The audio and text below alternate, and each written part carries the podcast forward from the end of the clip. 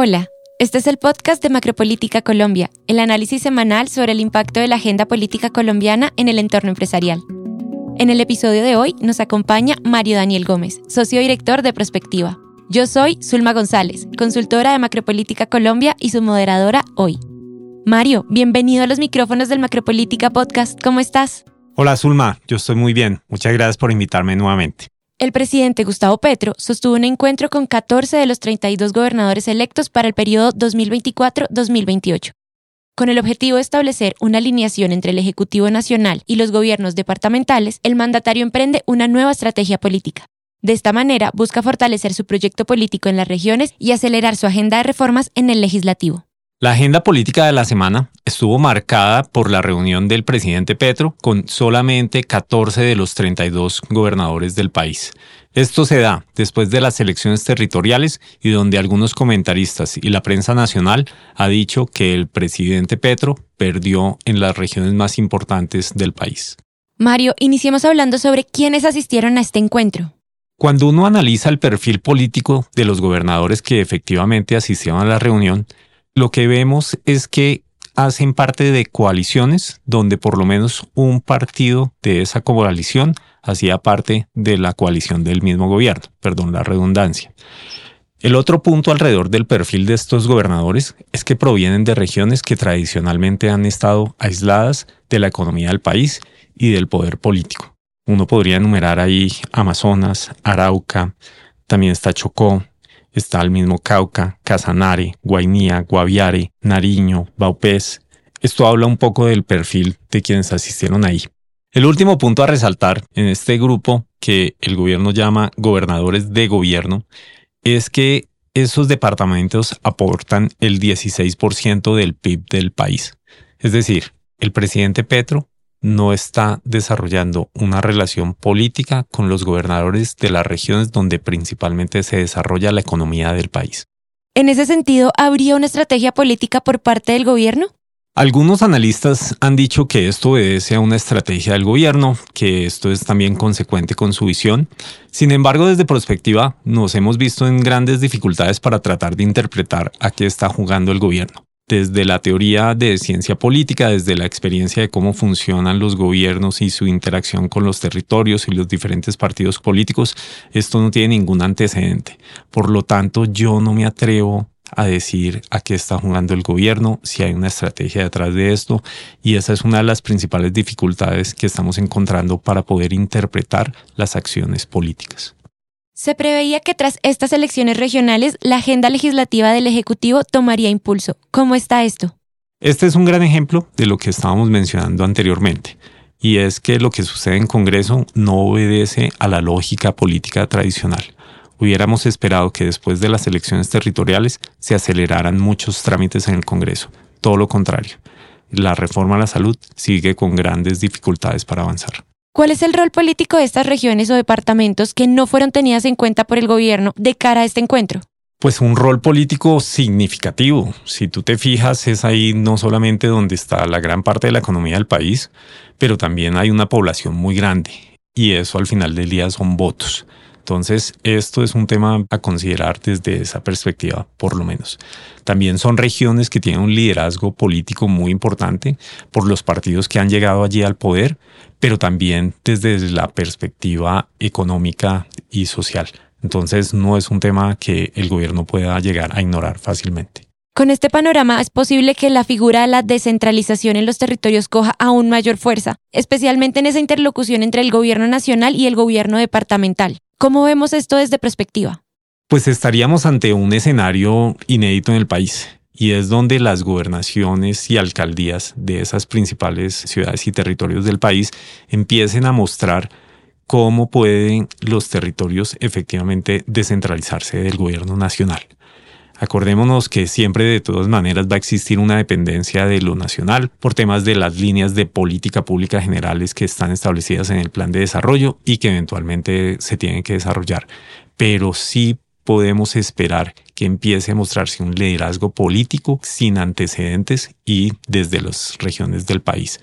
Lo vimos en Bogotá con estos debates que hubo con la alcaldía Sabemos cómo eso afectó electoralmente los resultados y eso es algo que hemos interpretado en perspectiva, así como también en diferentes medios se ha hablado sobre este tema y creería que lo que se está abriendo aquí es que lleguen más Claudia López a entrar en contradicción con el gobierno nacional. ¿Qué sucede ahora con el gran acuerdo nacional del gobierno Petro? Pues lo mismo que viene sucediendo, nada. Hizo el anuncio el 20 de julio, hizo el anuncio en la posesión, nuevamente vuelve y habla de esto después de las elecciones territoriales y en la práctica lo que uno ve, el gran acuerdo nacional es que independientes, miembros de la coalición e incluso de la oposición tengan que estar de acuerdo con él. Esa es la visión que uno podría interpretar que tiene el gobierno sobre lo que ellos consideran que es un gran acuerdo nacional. Es decir, que todos estén alineados con la visión del presidente Petro de lo que es el país. Sin embargo, el gobierno ha planteado que va a tener una reunión en los próximos días con los partidos independientes, pero deja la gran pregunta, qué sucede con los partidos de oposición. Y ahí es donde nadie sabe decir a qué vamos a llegar. Entonces, primero, no sabemos si está alineado o va a estar alineado con los independientes. Y pues también si uno habla de un gran acuerdo nacional y ni siquiera está planteando en la agenda o en los discursos que va a dialogar con ellos, pues yo le quitaría ese adjetivo de gran a ese acuerdo que está planteando el presidente Petro. Abordemos ahora la mirada de la ciudadanía. ¿Crees que esas expectativas más urgentes planteadas por los colombianos en las urnas y recurrentemente en los espacios de comunicación se están reflejando en la agenda política actual? De ninguna manera. Lo que se ve es que hay una desconexión total de lo que preocupa a los colombianos. Si tú te pones a mirar el tema de seguridad, no solamente estuvo durante toda la campaña de elecciones territoriales, también es un tema que está saliendo en el día a día, tanto en medios de comunicación por un tema de percepción de inseguridad, también lo estamos viendo en temas de datos duros sobre lo que está sucediendo en delitos graves y no vemos que haya ningún cambio en la política de seguridad, no vemos que haya una agenda, una estrategia que trate de responder a esos retos que están preocupando muchísimo a la mayoría de los ciudadanos. Por otro lado, y un tema asociado a eso es la agenda de paz. En este punto también seguimos sin ver ningún resultado y vemos una desconexión nuevamente muy grande dentro del gobierno porque no hacen ninguna corrección a lo que están haciendo dentro de lo que ellos llamarían una estrategia para un proceso de paz. Ese fue un tema que siempre criticamos en prospectiva y es que no era clara cuál era esa estrategia de negociación y lo estamos viendo en la práctica. Están fracasando los diálogos con las disidencias de las FARC los diálogos con el ELN están siendo cuestionados por no solamente la sociedad, incluso mismos ex negociadores de paz, personas del gobierno, empiezan a dudar muchísimo de la voluntad de paz del grupo, pero también sobre cuándo va a ser el punto de inflexión donde el gobierno entre a reconsiderar estos temas. Y un tema donde yo también creería que hay una desconexión enorme es alrededor de la preocupación que tenemos los colombianos sobre el sistema de salud. Este debate alrededor de la reforma a la salud creo que ha concentrado la agenda del gobierno y el gobierno está dejando de mirar lo que está sucediendo en la práctica en el día a día y donde ellos pueden tomar decisiones ejecutivas sin tener que pasar por Congreso. A un mes y medio de culminar el 2023, ¿qué balance tenemos de los escenarios políticos planteados por perspectiva para este año? Si recordamos en el escenario base hablábamos de un primer punto que tenía que ver con un letargo político. Seguimos viendo esa demora en poder aprobar las reformas. Ahí están todavía, no han fracasado, pero por eso utilizamos el término letargo.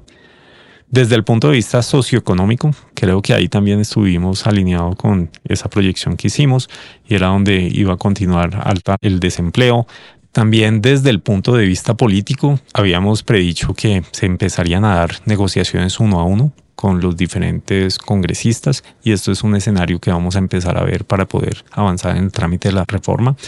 Desde la perspectiva socioeconómica, ahí estamos también muy cercanos a esas proyecciones que hicimos.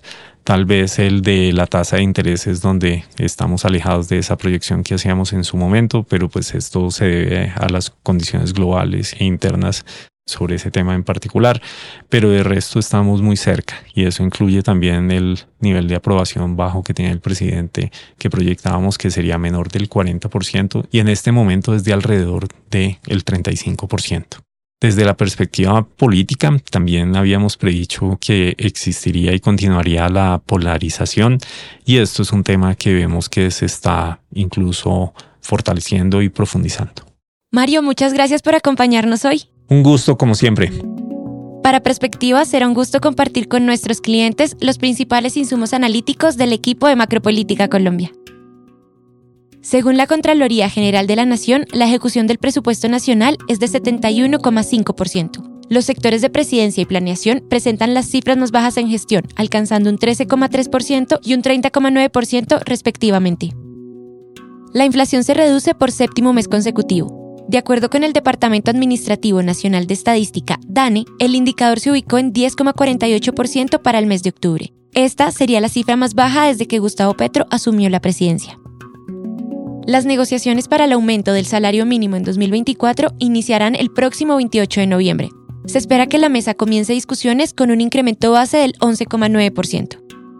Este fue el Macropolítica Podcast, el podcast semanal del equipo de análisis político de Prospectiva Colombia. Gracias por escucharnos y hasta la próxima semana.